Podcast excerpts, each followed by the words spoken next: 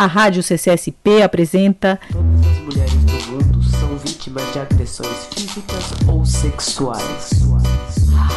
E ela cresce. Feminismos em Fricção, Resistência Feminista, História e Atualidade na Luta das Mulheres. Sai pra trabalhar, tenta estudar. Procura um novo jeito simples pra se levantar. Parte 1. Traz a marca da opressão. Sua. Feminismos em Fricção é um projeto do Centro Cultural São Paulo que tem o intuito de provocar reflexões e debates sobre eixos que envolvam de maneira transversal as discussões feministas.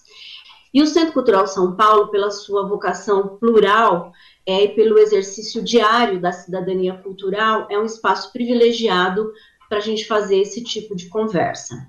É, hoje o nosso tema é a resistência feminista, história e atualidade da luta das mulheres. É, as nossas convidadas né, do Resistência Feminista é, são a Luana Hansen, a Gerá Guarani e a Sônia Coelho. A ideia é a gente refletir sobre como os valores feministas podem se colocar como perspectiva de enfrentamento à pandemia, oferecendo novos instrumentos à sociedade. E temos assim o privilégio, né, de ter três mulheres que têm este perfil, né, um perfil de luta, né, a gerar traz essa questão é, indígena que tem uma uma cultura né, da colaboração é, e um modo de vida totalmente diferente desse modo de vida que o capitalismo nos impõe. Então, a Soninha da luta da Marcha Mundial das Mulheres, do feminismo popular, enraizado é, no bem comum, na questão da economia solidária, né, dos laços de solidariedade. Então, acho que o contexto dessas é, três é, pessoas aqui no debate é muito feliz para que a gente, nesse momento, possa, é, inclusive, apontar caminhos, né, caminhos é, de uma perspectiva aí do enfrentamento, né? E para finalizar essa introdução, eu também acho que é importante como avaliar o papel do Estado brasileiro, que deveria ser o provedor da proteção social, mas que pratica cotidianamente a chamada necropolítica, que promove o extermínio de grande parcela da população e que atinge principalmente as mulheres em suas múltiplas vulnerabilidades. Então, como é que a gente se organiza né, para enfrentar essa situação? Eu quero agora passar a palavra para Sônia Coelho, que vai ter os seus 10 minutinhos com a gente. Acho que é sempre bom lembrar né, que o feminismo né, é um movimento político, um movimento social que, ao longo da história, tem desenvolvido processos de luta para transformar a vida das mulheres, para transformar a sociedade, para desnaturalizar esse papel é, socialmente instituído a mulher, né, atua, o feminismo atua para desconstruir essas ideias da, de uma feminilidade hegemônica, né, foi o feminismo desvendou essa coisa da, da divisão sexual do trabalho, né, como uma base material da nossa opressão. O feminismo ele é fundamental, tem sido fundamental ao longo da história para alargar a democracia. Isso tem sido uma luta histórica das mulheres, né? a denúncia que o feminismo faz do controle do corpo das mulheres. Né? O, o feminismo ele atua é, cotidianamente contra, contra todas as formas de violência, né? E mesmo lutas, né, que ao longo da, da nossa história, como é, que não aparece como a luta feminista. Aí, se a gente olhar no, no, início do século XX, uma luta das operárias no Brasil e no mundo, né? mas aqui no Brasil, é, da gente pensar que a primeira greve geral aqui no Brasil foi em 1917 e foi organizada pelas mulheres e foi liderada pelas mulheres. É, nesse período que as mulheres para trabalhar precisava ter autorização do marido. Fragilizada, ameaçada, dentro da sua casa, sendo silenciada. Sai pra trabalhar, tenta estudar. A gente vai ter os anos 60 e os anos 70 que o movimento feminista ele ele ressurge muito forte no mundo, inspirado pelo movimento negro dos Estados Unidos, pelo movimento dos estudantes no mundo, né, por, por liberdade, por direitos civis, por direitos coletivos é, e individuais. E aqui no Brasil, né, o movimento feminista, ele, ele ressurgiu como é, muito comprometido, né, porque a gente vivia numa ditadura comprometido com a democracia, comprometido com a luta é, contra a ditadura, então isso é muito importante.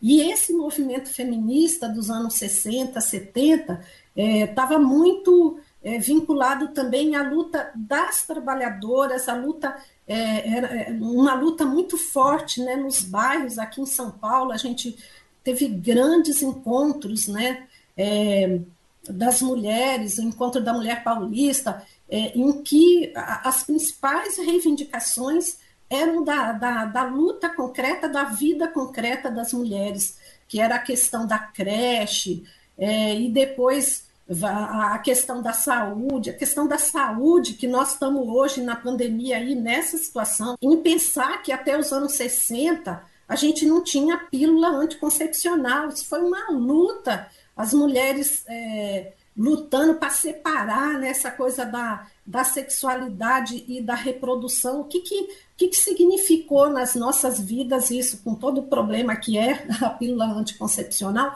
mas o fato da gente poder fazer essa discussão poder fazer essa separação, né, foi, foi muito importante. E da saúde, né, não, não só isso, da saúde, por exemplo, hoje você pega o SUS, que tem princípios basilares, como a integralidade, a universalidade, isso foram princípios, assim, fundantes do, do, do programa de saúde integral, né, do país, é, que as mulheres lutaram, né, nesses anos é, 70, 80, né, que as mulheres vão discutir essa coisa de quem ama não mata e, e coloca publicamente, né, que a violência ela não é um problema individual, ela é um problema político, é, social, ela estrutura nossa essa sociedade patriarcal, a nossa subordinação, portanto a gente tem que ter políticas. Então, tudo que a gente tem em termos de políticas públicas, que é muito pouco, mas o que a gente tem em relação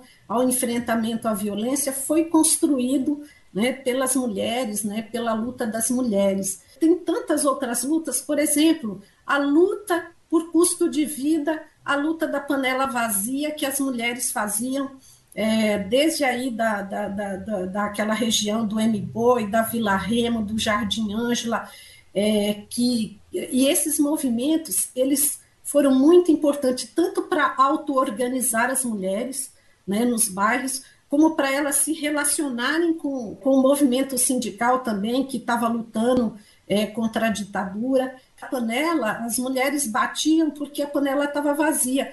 E agora também nós estamos batendo panela de novo nas janelas. Não é porque a burguesia bateu pela Dilma, é porque esse é um processo de luta né, e de resistência que as mulheres têm feito há muitos anos, e não foi só no, no, nos anos 70. Né? E agora a gente está vendo, né, o que a gente está vendo nessa, nessa pandemia? A gente está vendo é, que há anos a gente vem falando disso, né, que pela divisão sexual do trabalho, é, as mulheres é, estão sobrecarregadas, né, pelo trabalho da casa, pelo cuidado dos idosos, né, por todo esse trabalho de, de educação das crianças, etc.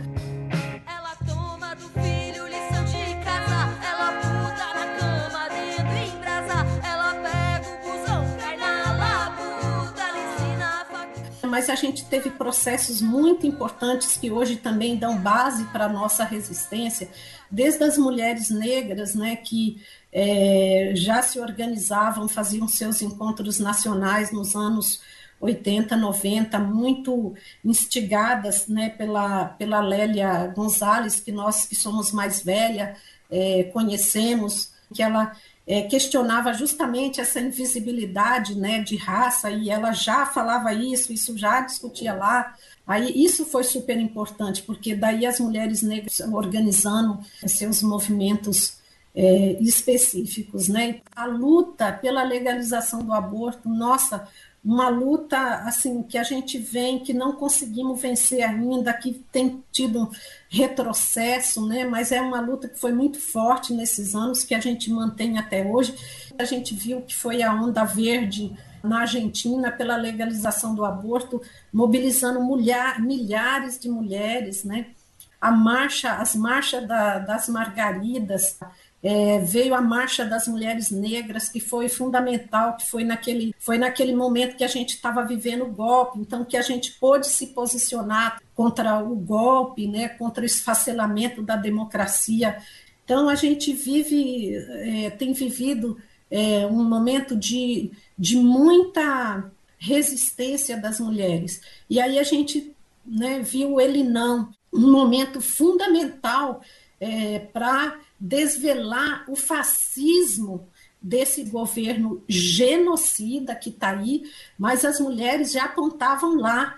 Um dos maiores atos, agora em, dois, eh, em 2019, foi, foi o 8 de março, que foi Mulheres contra Bolsonaro, que a gente se, se posicionou no fora, é, já fora Bolsonaro, porque a gente já via que esse governo é, era fascista, misógino, que desmontou todas as políticas é, para as mulheres, é, que veio desmontando o desmonte do SUS, já veio junto com o Temer, mas ele foi reforçando o desmonte do SUS, o desmonte do, do SUAS, né, que é o sistema é, de assistência social, e a gente começou esse ano, é, no 8 de março, do Fora Bolsonaro.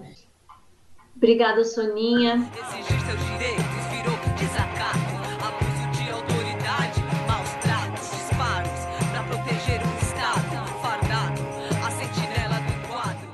A Rádio CCSP apresenta Todas as mulheres do mundo são vítimas de agressões físicas ou sexuais. Feminismos em Fricção.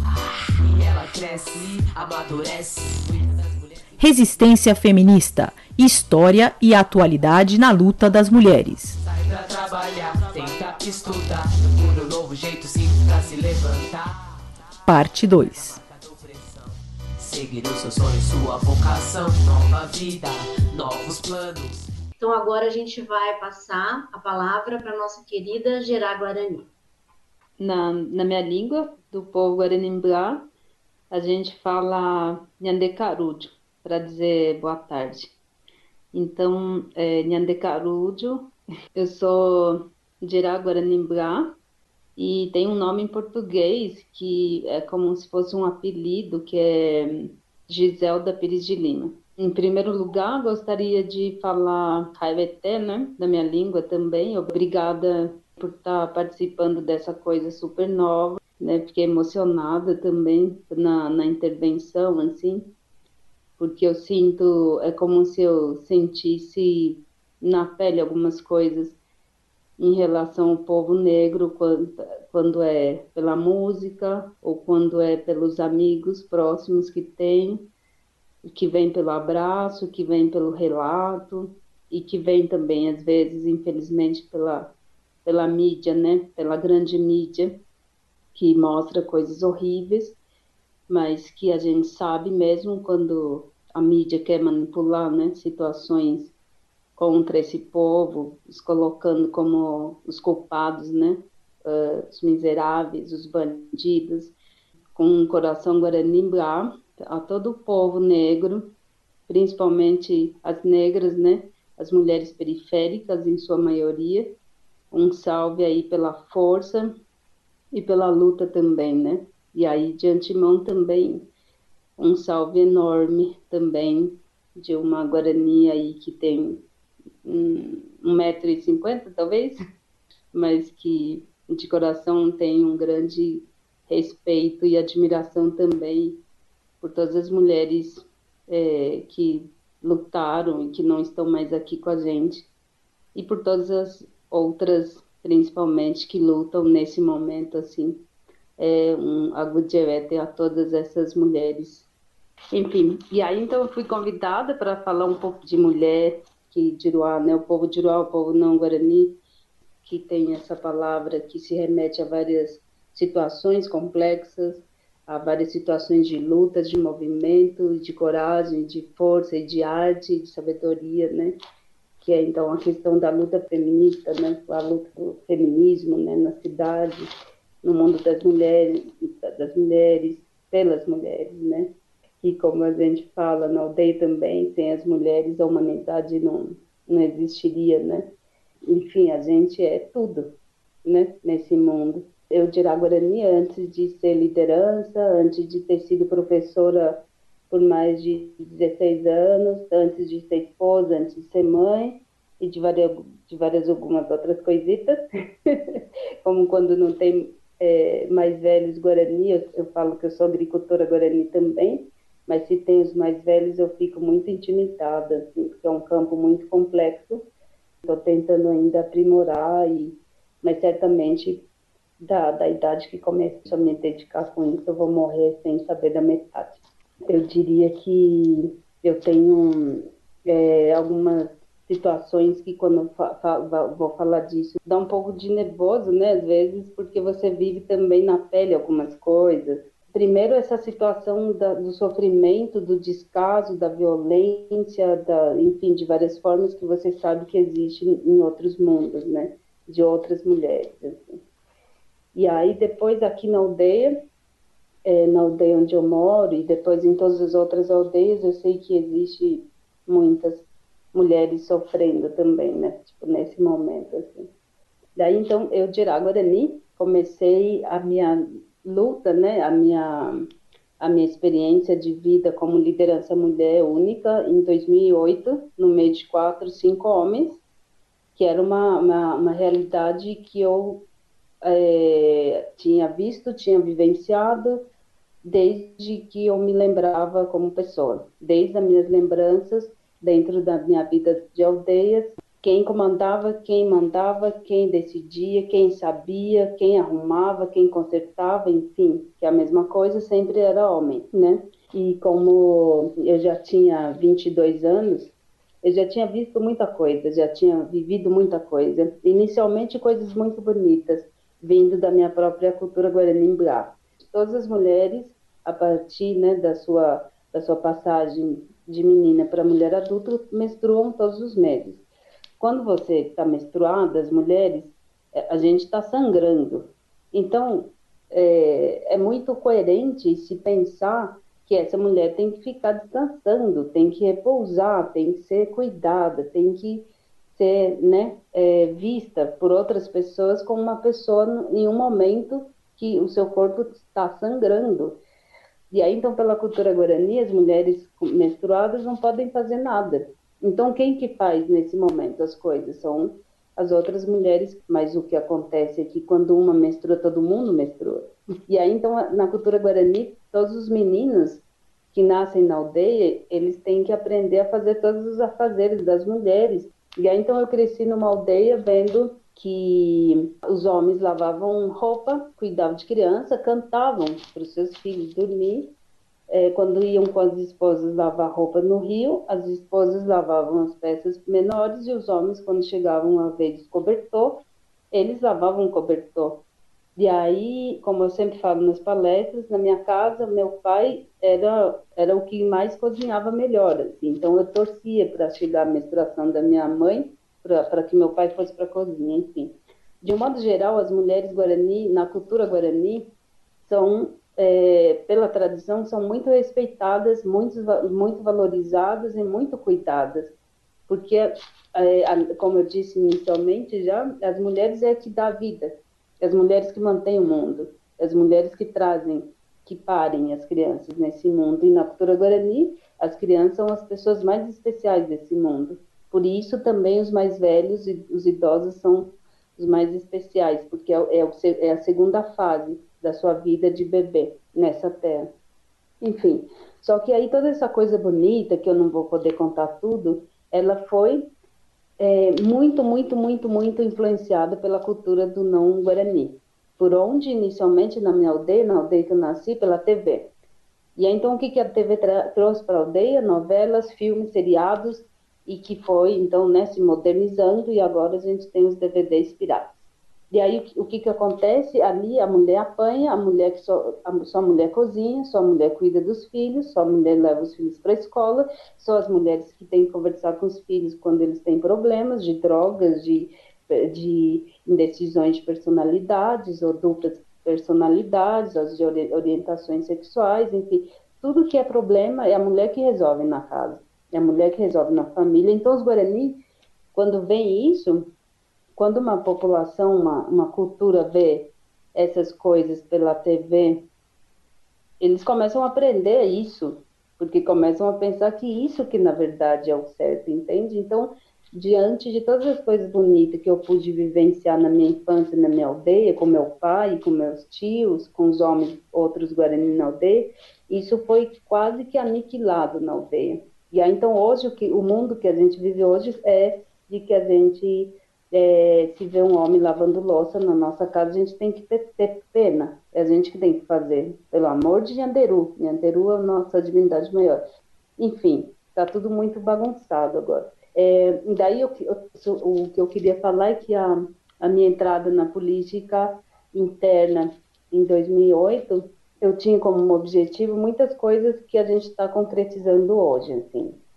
E a luta e a participação da mulher indígena guarani do território Tenondeporã na política interna, que começou com a Gerá e que ficou tipo, por seis anos só com a Gerá, perdendo noites sem dormir, com a Gerá chorando muitas noites, com a Gerá muitas vezes brava e com a Gerá engolindo muitos juí, que, se, que é muitos sapos, juízes gigantes, Gerá ouvindo barbaridades e tal, e como na cidade também, um, muita, muita parte desses juí vindo a goela abaixo para mim das próprias mulheres, mas que eu nunca fiquei com raiva dessas mulheres, porque a gente sabe que as mulheres só somos assim porque fomos criados assim, né? A gente reproduz o que foi ensinado para gente pelos homens, né?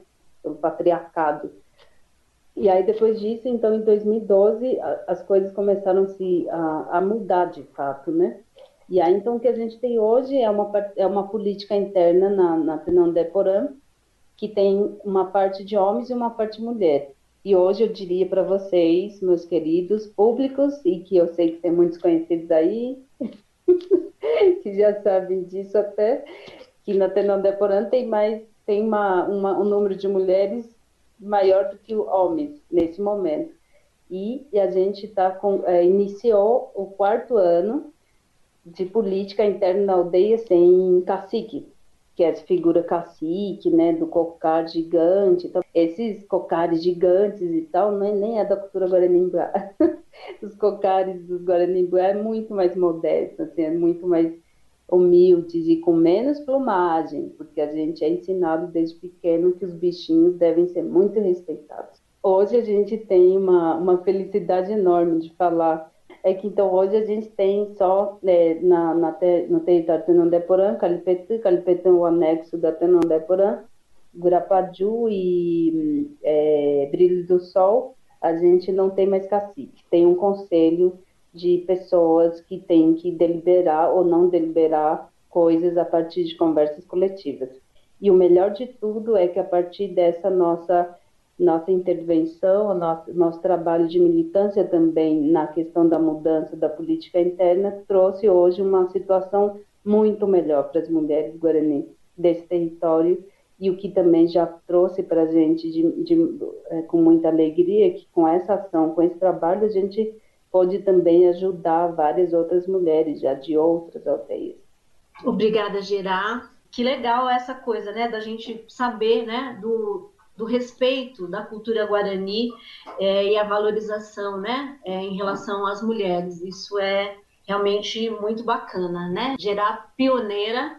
É, agora a gente vai então passar a palavra para a Luana Hansen, que é a nossa terceira convidada.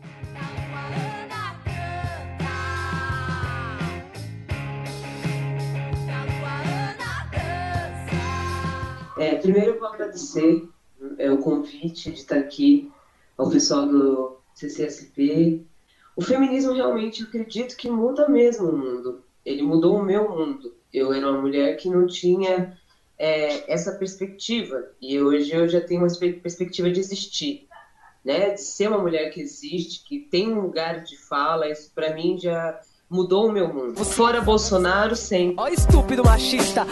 É Na minha vida é fora, nunca pedi pra ele estar onde ele está, então fora eternamente fora Bolsonaro. Essa é pra você, ó rei da virilidade, que julgou o ser mulher um ser de incapacidade, que estupra. A nossa luta de existência está bem difícil, ainda mais eu que sou uma mulher artista independente, né? Que, que, que venho de uma luta de militância independente, que galguei a minha carreira na militância independente, que venho trabalhando e tenho que ficar toda hora aprendendo e adaptando tudo na minha vida para poder estar em evidência. Então, a cultura foi o primeiro setor a sofrer com a pandemia, então a gente foi o primeiro a perder os eventos, a, a não estar trabalhando. Então, a gente que é artista independente, que não está no mainstream, né, naquele pequena cota do mainstream, a, a existência foi uma luta, né? realmente a ser mulher luta, já representa luta na, na luta. E quando a gente fala de mulher negra, mulher indígena, as mulheres que são invisibilizadas quando a gente pensa em setor de colocar mulher em padrão, mulher em cota, mulher em lugar que pode ganhar alguma coisa, a gente nunca é escolhida, a gente nunca é as preteridas, então sempre foi luta.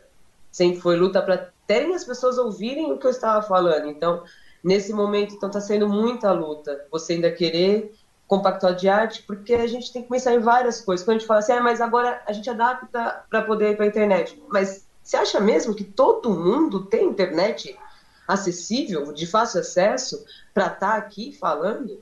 Então, os movimentos sociais são muito importantes, sempre foram, na minha vida principalmente. Para mim existir principalmente. Se não fosse movimentos como o movimento das mulheres negras, movimento feminista, movimento LGBT, vários movimentos, o movimento hip hop, que é o movimento que eu existo, eu faço parte de um movimento que é formado por quatro elementos. Então acho que o movimento na minha vida ele sempre foi essencial. E eu tenho que falar isso porque, por exemplo, eu tenho que agradecer inúmeras pessoas. Nesse momento da pandemia, a gente tem que pensar micro às vezes. Tem que pensar assim, ah, se eu tenho mais arroz, eu vou dividir com quem tem menos. Eu vou tentar conversar na periferia, eu vou tentar dialogar. Se chega um, um site para mim falando que algum lugar está doando de fato cestas básicas, a gente tem que passar isso para mais pessoas. Você não precisa, ok, legal, mas alguém que está nesse momento de pandemia super precisa, super está precisando. Então a gente tem que estar tá olhando. Eu, por exemplo, sou um artista independente. Estou tendo que me adaptar, estamos tendo que estar tá se, se, se recriando. A gente é uma família LGBT formada por duas mulheres que têm filhos. A gente tem um casal de crianças. Que a gente tem que pensar também o que a gente vai fazer com eles nesse momento de pandemia. Porque criança em casa, a gente tem mais trabalho, a gente tem que tentar aprender de novo. A gente está indo voltando para a escola com eles, então a gente tem que virar professora, a gente tem que virar dona de casa, a gente tem que saber a hora da merenda, a gente tem que inventar brincar, porque nem toda casa vai ter um quintal para as crianças correrem, interagir com o sol, tomar aquele sol do dia.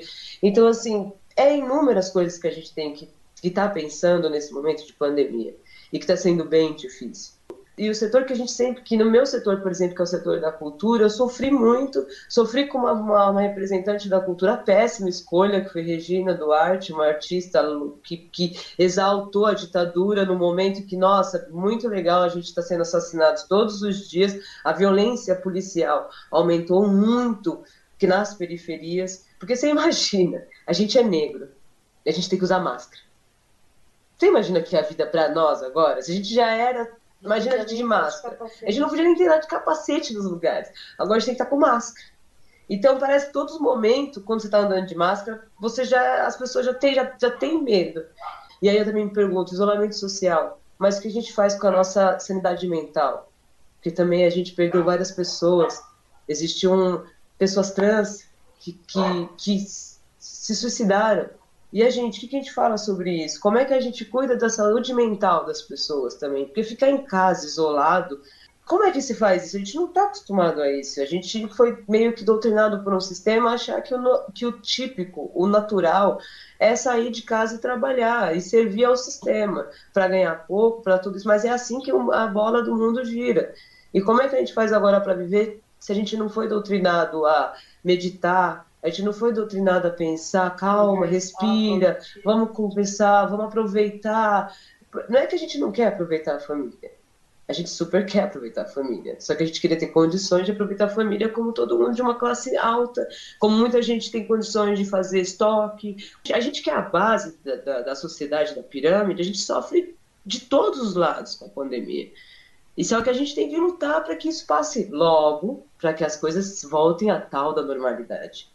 O auxílio é, emergencial, algumas pessoas pegaram e outras que não pegaram. E realmente você acha que 600 reais para quem às vezes paga aluguel na cidade de São Paulo, onde o transporte é quase 5 reais para sair de casa, você acha que 600 reais muda alguma coisa na vida de alguém?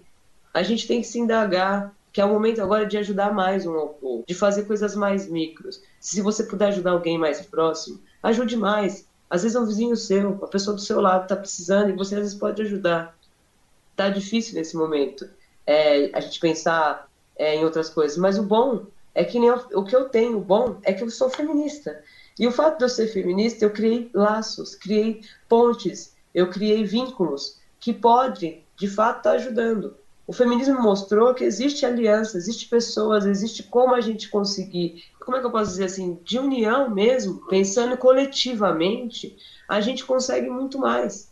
Então, acho que é, ser mulher, mulher negra, e nesse momento poder escrever, poder falar de coisas como eu estou fazendo, é, entrar nas redes sociais, criar lives, criar músicas que têm conceitos que fazem as pessoas pensar, é uma coisa que eu escolhi fazer porque, de fato, eu sempre achei que a gente tem que incomodar, tem que causar essa fricção no mundo. A gente tem que fazer as pessoas pensarem. A mulher, até então, a gente sempre viveu de revolução. O 8 de março é uma data muito importante para nós mulheres, porque é o momento que a gente se lembrar de que a gente realmente é importante. Porque muitas vezes o mundo inteiro fica falando que, ah, que saco ser mulher, cara. Que difícil ser mulher. Mas a gente não, a gente fala, não, peraí, cara. É uma dádiva ser mulher. É uma luta ser mulher. Mas mulher me fez ser muito macro. Mulher me fez pensar muito amplo. Mulher me fez acreditar. Então eu acho que eu hoje só deixo o meu recado para todo mundo que acha que ainda está em casa, é que não desistam. Vamos lutar, vamos continuar lutando, Vamos participar de lives de pessoas que passam conteúdo. Vamos continuar aprendendo, porque eu aprendi demais nessa live de hoje com vocês. Eu espero que vocês também tenham aprendendo demais comigo, que é uma honra poder estar super, super, super com vocês. Eu agradeço. Muito obrigado, muito obrigada e muito obrigada. Valeu, Luana. Sempre mandando muito bem, né? Lembrando que a cultura foi o primeiro setor a sofrer com a pandemia, né? Eu acho que essa, esse é um registro muito importante da gente fazer, né? E todo essa, esse relato aí da resistência, né, das mulheres na periferia, né, em relação a essa situação da pandemia, né? E agora, então, eu passo para vocês falarem um minutinho para deixarem aí a mensagem de vocês para o nosso público. Para mim foi um prazer, um orgulho estar aqui com essas duas jovens aí é, lutadoras, é, mulheres super inteligentes, né? A Luana, que eu admiro, sempre admirei, a Gera, que eu estou conhecendo agora.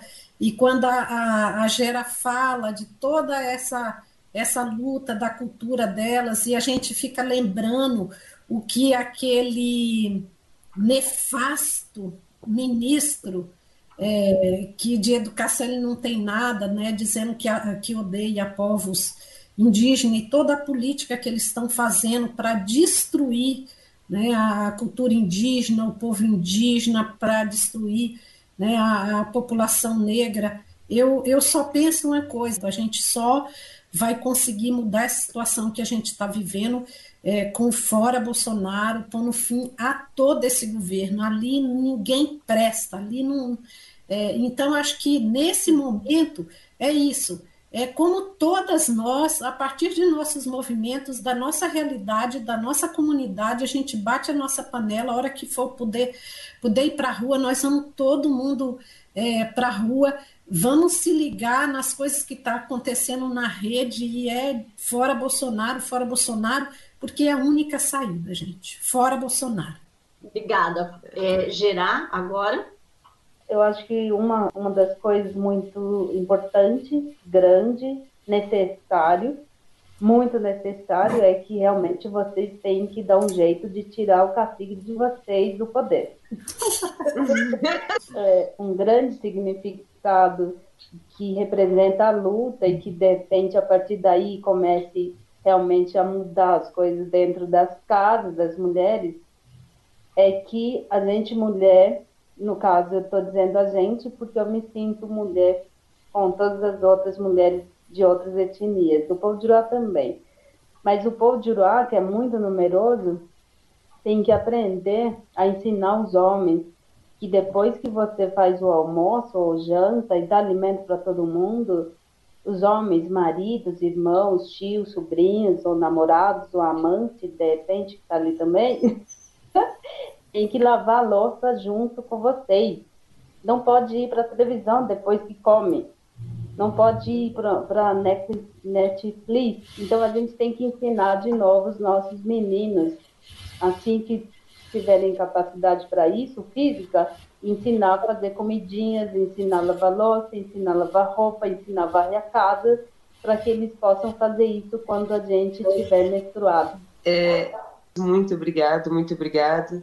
E gerar, assim como eu, mulher negra, é uma honra estar com você e dizer para você que, depender de mim, a nossa luta é a mesma. É sempre foi, sempre vai ser a mesma. E se eu pudesse já tirar esse cacique de lá, já tinha dado todo o terreno para vocês, que é seu, o terreno são de vocês. É, gente, então, mais uma vez, né, a gente agradece de coração a presença e a participação de vocês. E então é isso, fiquem bem, fiquem em casa, vamos cuidar umas das outras né? E até a próxima. Quem andou cadina de não paga pau pra verme, prepotentes, arrogantes, totalmente sem noção. Agora é só porrada que é pra ter educação. E quem sabe, Zé Ruela, você vai entender. Quem nasce na favela é diferente de você.